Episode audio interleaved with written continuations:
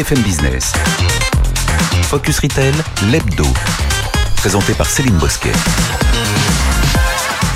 Bonjour à tous et bienvenue. Comme chaque semaine, on se retrouve pour parler retail. L'évolution de la technologie bouleverse les habitudes traditionnelles d'achat. Les retailers sont donc obligés de s'adapter et d'innover. Alors, quelles sont les dernières initiatives qui activent le commerce? La réponse avec les news d'Anissa Sekai.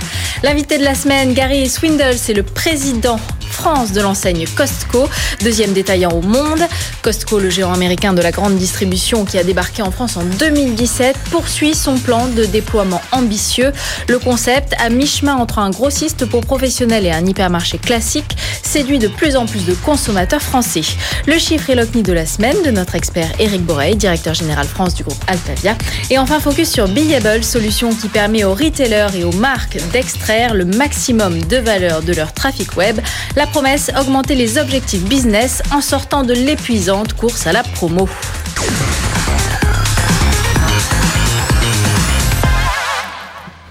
Avec moi en plateau, Eric Borey, directeur général Altavia France. Bonjour Céline. Bonjour. Mais tout de suite, c'est à vous, Anissa Sekai. Les usages des consommateurs ont changé, mais les prospectus restent un véritable levier de pouvoir d'achat, du moins pour les Français. C'est ça, d'après une étude. Les consommateurs restent très attachés au prospectus, loin de disparaître. C'est un support utile pour 55% d'entre eux et indispensable pour 41%. Il permet de comparer les offres, de préparer les courses et aussi de s'inspirer. En France, 20 milliards de catalogues publicitaires sont distribués chaque année. Ils sont sollicités par des personnes préoccupées par leur pouvoir d'achat à 57%. Rappelons que Monoprix et Géant Casino ont délaissé le papier pour passer au prospectus numérique. C'est plus écologique et c'est peut-être surtout moins cher. Eric je sens que vous n'êtes pas tout à fait d'accord avec ça. Non, si, si, je, je, je, je suis d'accord sur le fait qu'il y a beaucoup d'interrogations sur le sujet. Voilà, et c'est normal. Euh, après, il faut faire attention aux idées préconçues, faut faire attention aux discours dogmatiques, euh, entre l'efficacité, entre les co-responsabilités. Pour mettre un petit peu tout le monde d'accord, personne ne conteste aujourd'hui l'efficacité du prospectus promotionnel dans le cadre de l'activation commerciale, notamment. Euh, voilà. Tous ceux qui ont essayé sont revenus. Euh, je citerai Leclerc qui a annoncé euh, zéro prospectus à horizon, je crois que c'était 2000. Enfin, il y, a, il y a quelques années. évidemment, il ne l'a pas fait. vous venez de citer Monoprix, qui vient d'arrêter ses prospectus, effectivement, mais bon, Monoprix étant un, un retailer intramuros parisien, il est plutôt confronté à une problématique d'accessibilité des boîtes aux lettres euh, qu'autre chose. Donc il va falloir, il faut faire attention euh, à, à, tous les mouvements. Ce qui est sûr, c'est qu'il y a une véritable interrogation sur comment reconstruire des écosystèmes pour dynamiser le commerce. Que le prospectus, vous avez raison de le redire, est le support numéro un en efficacité et qu'il est publicité par les consommateurs. En revanche, il faut s'interroger sur comment faire évoluer ce prospectus grâce au digital pour augmenter ce prospectus, pour le rendre différent, pour l'enrichir. Mais je ne pense pas pour le remplacer à terme, et en tout cas pas totalement, c'est une certitude. Et quand on sait que l'étude, justement, elle a été commandée par le premier opérateur privé de distribution d'imprimés publicitaires, est-ce qu'on se dit pas que justement, il y a, bah, qui se sent un petit peu en danger? Pourquoi est-ce qu'il a besoin de faire cette étude pour rassurer? Il a, il a besoin de faire cette étude, d'abord parce qu'il l'a fait tous les ans depuis de nombreuses années, mm -hmm. et il l'a fait parce que c'est son core business, et qu'à un moment donné, il a besoin de mesurer la pétence de son offre. Et effectivement, il est de bon ton aujourd'hui de remettre en question ce, ce support, parce que quid de l'éco-responsabilité, quid de l'impact carbone. Mais là, je vous donnerai rendez-vous dans une autre émission pour vous parler de l'impact carbone voilà, du papier, comparativement aux écosystèmes digitaux dont personne ne parle en termes d'impact écologique. Et si certains ont du mal à changer leurs habitudes, d'autres, comme le géant du soda Pepsi, changent de cap et se responsabilisent. Le groupe américain a annoncé des mesures pour réduire ses émissions de plastique. Ces bouteilles d'eau Aquafina seront emballées dans des canettes d'aluminium. Le but, réduire de 8000 tonnes sa production de plastique. C'est un, premier pas pour le groupe qui se fixe un autre objectif important. D'ici 2025, tous les emballages de la multinationale seront recyclables, compostables ou biodégradables. Ces mesures interviennent après la polémique Tropicana qui a annoncé passer du carton au plastique. Et petite précision, Tropicana appartient au même groupe PepsiCo. Oui. tout à fait. Alors euh, l'éclairage là-dessus, c'est plus l'affaire Propicana, moi, qui me qui qui, m'intéresse parce qu'en en fait, on parlait de, d'empreinte carbone, d'éco-responsabilité sur le prospectus. Là, on est au cœur d'une petite bataille. Mais en fait, ça montre quoi? Ça montre que le consommateur est en fait un petit peu perdu. C'est-à-dire, il a des envies, il a des une volonté d'aller dans une consommation de plus en plus responsable, et au final, euh, il est il est il est il est ballotté entre des certitudes, entre des espérances et entre des déficits euh, d'informations techniques.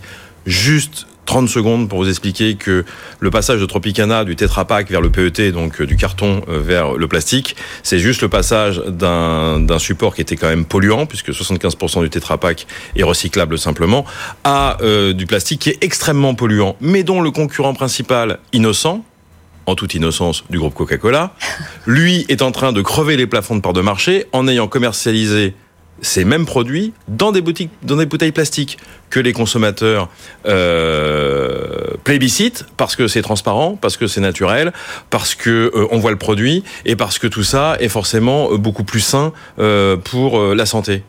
Et quand Tropicana fait le même mouvement, on l'accuse de, de ne plus être éco-responsable. Donc le client a toujours raison, il n'y a pas de sujet, mais on voit bien là qu'on a un déficit de pédagogie et de connaissances. Donc oui à l'éco-responsabilité, oui à l'accompagnement des clients sur ce mouvement-là, mais par pitié, expliquons les choses aux gens, faisons de la pédagogie, et peut-être que c'est le sujet euh, des pouvoirs publics de le faire.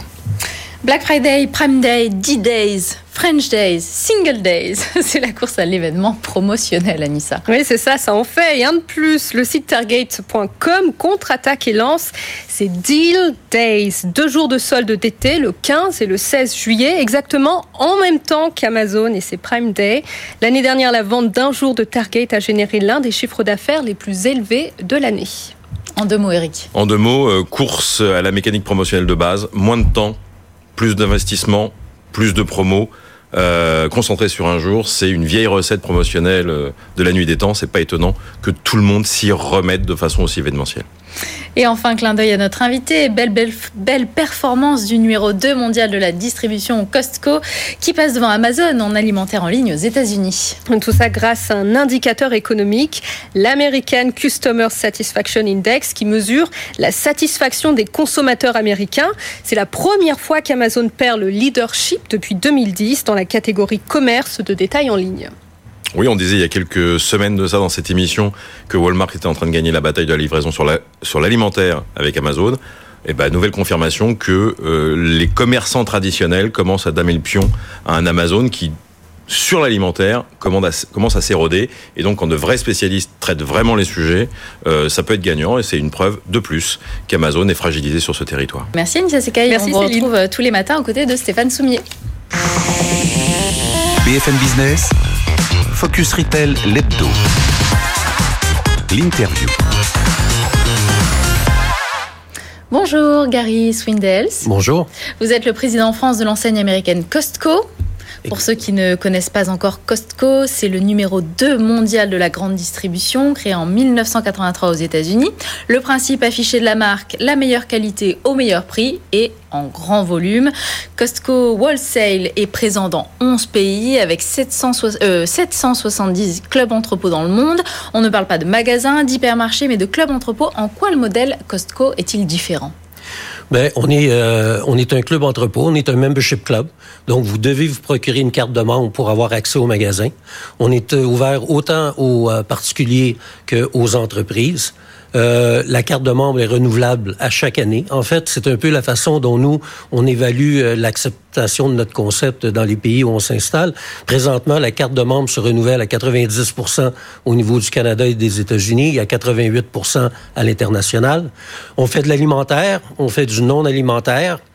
Euh, on est ouvert autant aux particuliers qu'aux entreprises. Euh, on est sur 14 000 mètres carrés. Mhm. Par contre, ce qui nous différencie beaucoup, effectivement, on vend beaucoup de marques, mais on vend très peu de références. Donc, Costco, c'est beaucoup de catégories de produits, mais très peu de références par catégorie.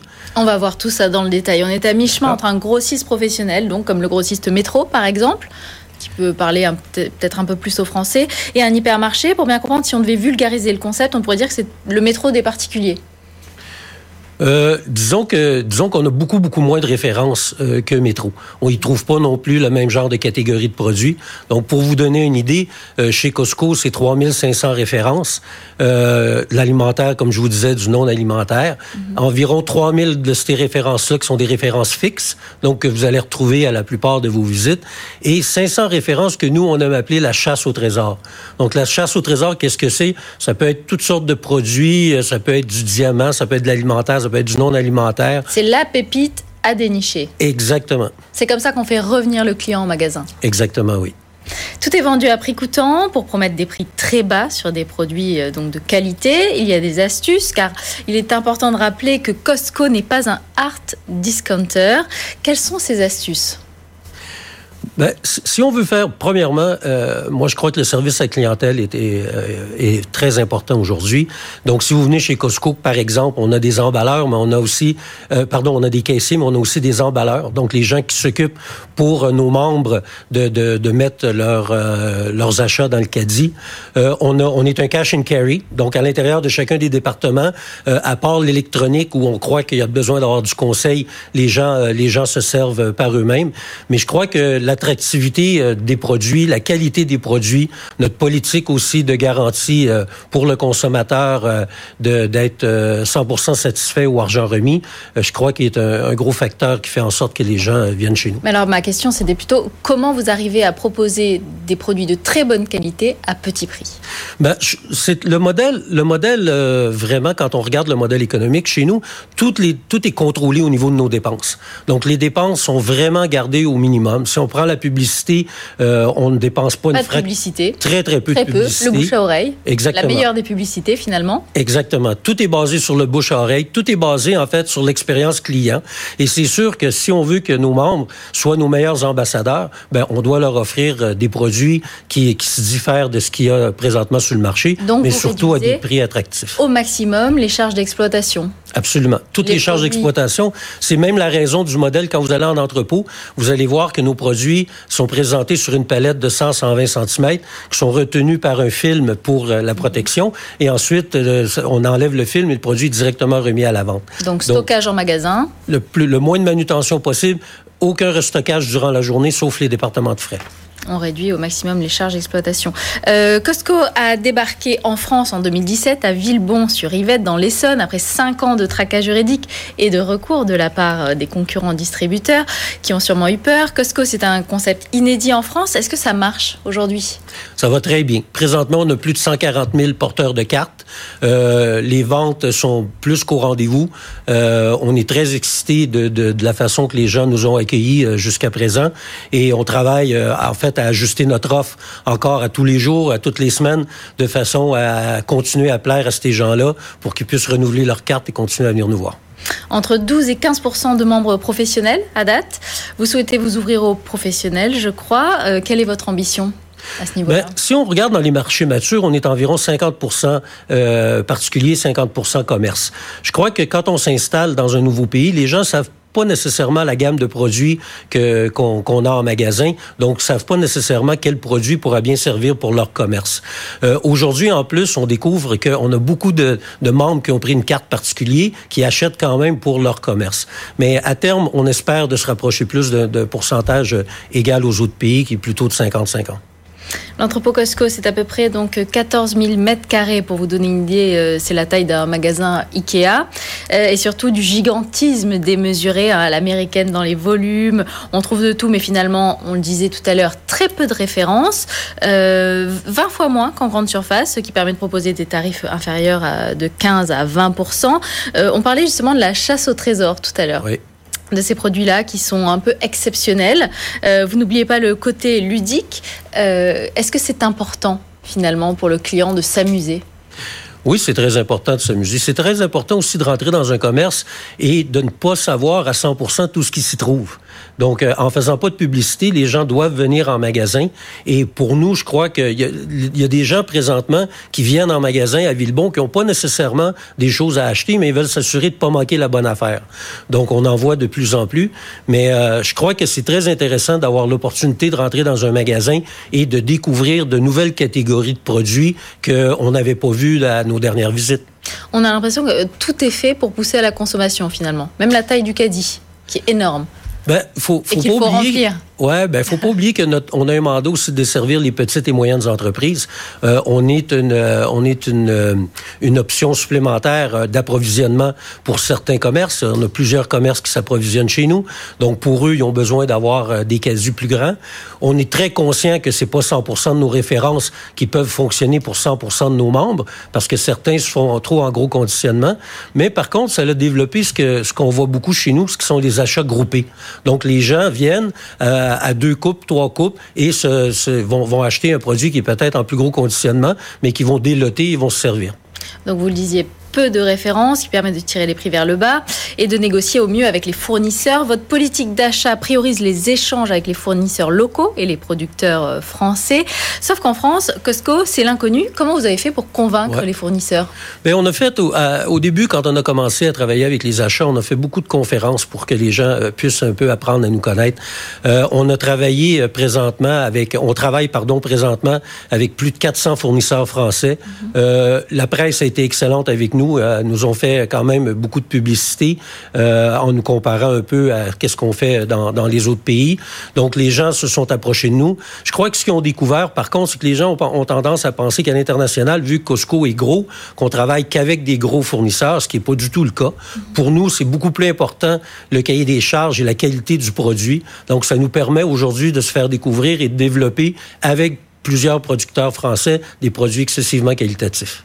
Quel est le plan de déploiement en France?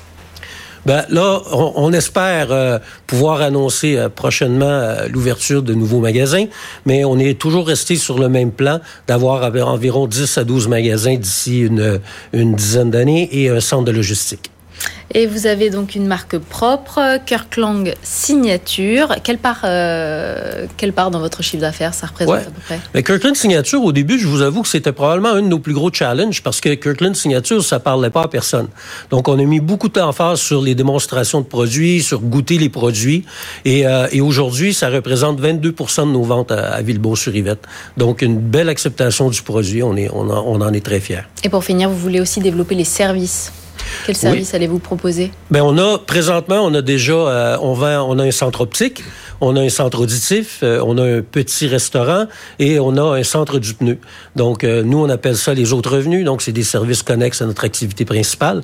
Donc dans d'autres pays, on va faire des pharmacies où on peut faire des pharmacies, mais on est en train présentement de regarder. quel genre de, de service qu'on pourrait, on pourrait offrir et ce que les gens souhaiteraient avoir. Bon, alors vous êtes plutôt confiant. L'attention d'Eric a été attirée par un chiffre. Cette Euh, oui, oui, oui, tout à fait, un chiffre. Alors, il se trouve que bah, c'est le chiffre de la semaine en même temps, euh, qui sort de, qui est issu du baromètre de la valeur shopper et qui mesure en gros les attentes clés des clients euh, chez leurs retailers euh, préférés. Et il se trouve que un critère vient de dépasser le critère du prix, le sempiternel critère du prix qui reste très important, qui est le contrat de base. Mais il y a un autre critère qui est passé devant aujourd'hui et qui est trouver ce que je cherche. Alors ça a l'air assez basique, hein, ça a l'air, euh, bah oui, euh, il manquerait plus que ça. Mais en fait, derrière ce critère se cache, se cache pardon, beaucoup de choses. Se cache euh, l'accessibilité, se cache euh, la rapidité de service, le conseil, les, le personnel qui va pouvoir conseiller, orienter, le nombre de points de vente, l'e-commerce. On a vu tout à l'heure que Costco était plutôt bien placé par rapport à Amazon.com aux États-Unis. Euh, et bref, se trouver ce que je cherche démontre aujourd'hui, enfin une petite analyse rapide que vous pouvez challenger, qui est de se dire en fait qu'est-ce qui a amené le digital dans l'univers du commerce aujourd'hui? En fait, ce qui a amené le digital, c'est de la convenience, c'est de l'accessibilité, c'est de la rapidité, c'est de l'extension de stock. C'est maintenant, je ne supporte plus de ne pas trouver, je ne supporte plus d'attendre, et j'ai besoin de euh, gagner du temps, d'optimiser mes courses, d'avoir un commerce optimisé, augmenté. Et du coup, quand on vous écoute, on se dit que vous êtes un peu là-dedans, mais qu'en même temps, vous avez deux, trois éléments de votre concept qui peuvent peut-être être sur ce critère, hein, euh, qui n'est pas le seul, mais un peu challengé, notamment sur euh, euh, la ligne, le, nombre de références qui fait votre force économique par ailleurs. Comment vous réagissez à ce, à ce petit twist sur le marché français qui commence à mettre le prix comme, un, comme une dette et le service et l'accessibilité au produit comme un don? Alors je résume, soit plus d'un Français sur deux qui souhaite euh, trouver ce qu'il cherche avant de trouver des prix bas. vous avez fait le pari inverse. D'accord. Ben, probablement, je crois que si on veut euh, éviter, éviter les ruptures de, marchandises, euh, parce que, je veux dire, le prix, on peut annoncer n'importe quel prix, mais si on se présente en magasin, puis qu'en réalité, le, le produit n'est pas, pas disponible, c'est encore pire. Donc, je crois que la disponibilité du, du, produit a probablement été un facteur euh, déterminant euh, à, ce que, ce le, le, ça, ça, devienne, si on veut, le deuxième critère. Mais chez nous, on, on a très bien compris depuis le début qu'avec le nombre limité de références, euh, on n'a pas comme mandat de tout avoir.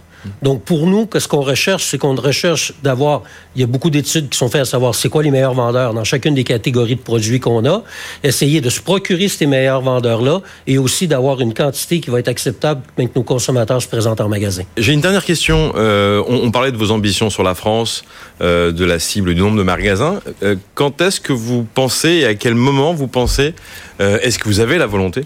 De vous lancer dans le e-commerce également, euh, comme vous avez pu le faire dans, votre pays d'origine et, ailleurs, j'imagine Ouais.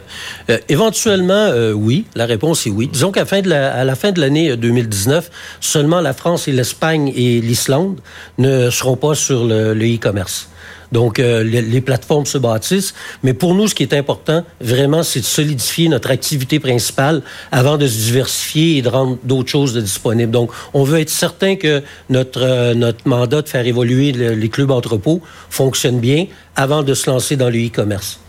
Je vous remercie, Gary Swindels. Vous êtes président en France de l'enseigne américaine Costco. Merci.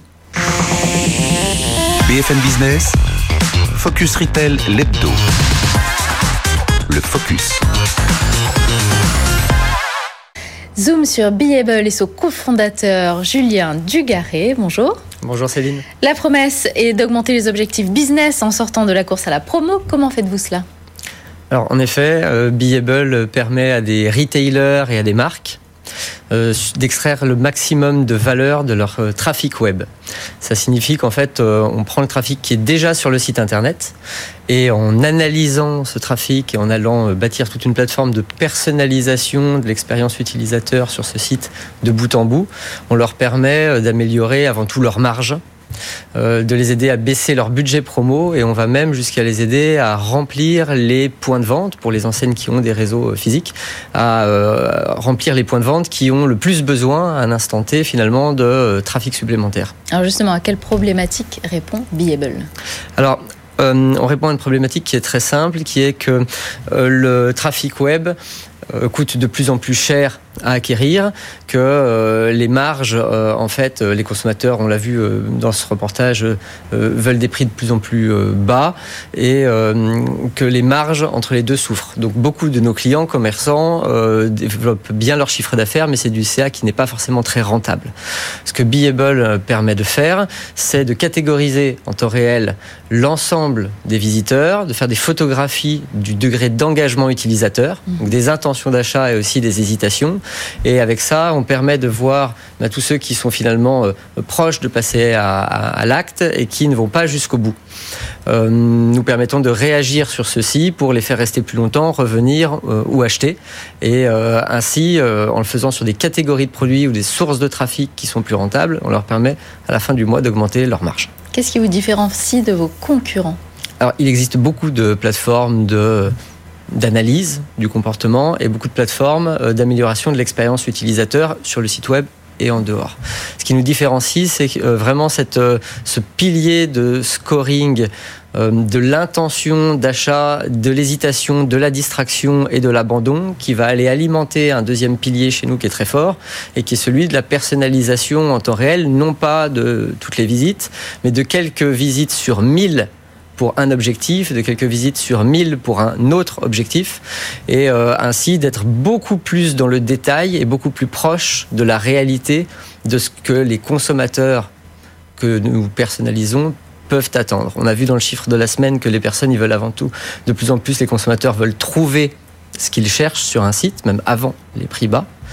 Tout simplement parce que toutes les personnes sont différentes et euh, ce que le web a apporté énormément de choses, mais ce qu'il a enlevé, c'est qu'en fait, on ne traite pas les personnes différemment les uns des autres. Nous, on redonne ça dans le site. C'est compliqué à implémenter alors non, c'est pas compliqué, ça se déploie en, quelques heures plutôt qu'en quelques mois.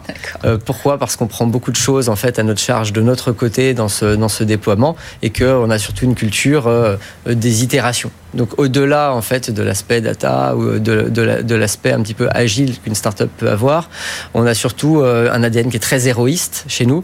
Donc pour prouver, rassurer techniquement et rassurer commercialement, on nous permet de déployer très très vite, de faire des cas d'usage et ensuite on amplifie euh, au bout de quelques mois. Qu'est-ce que ça veut dire Beable?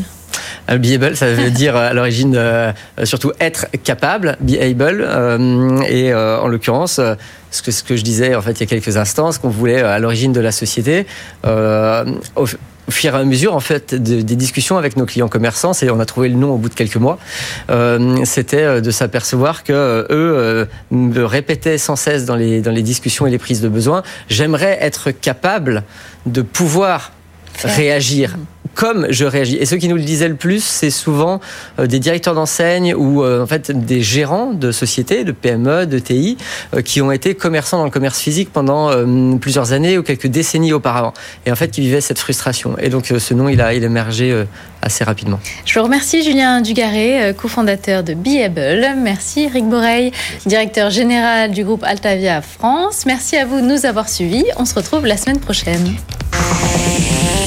BFM Business. Focus Retail, l'hebdo.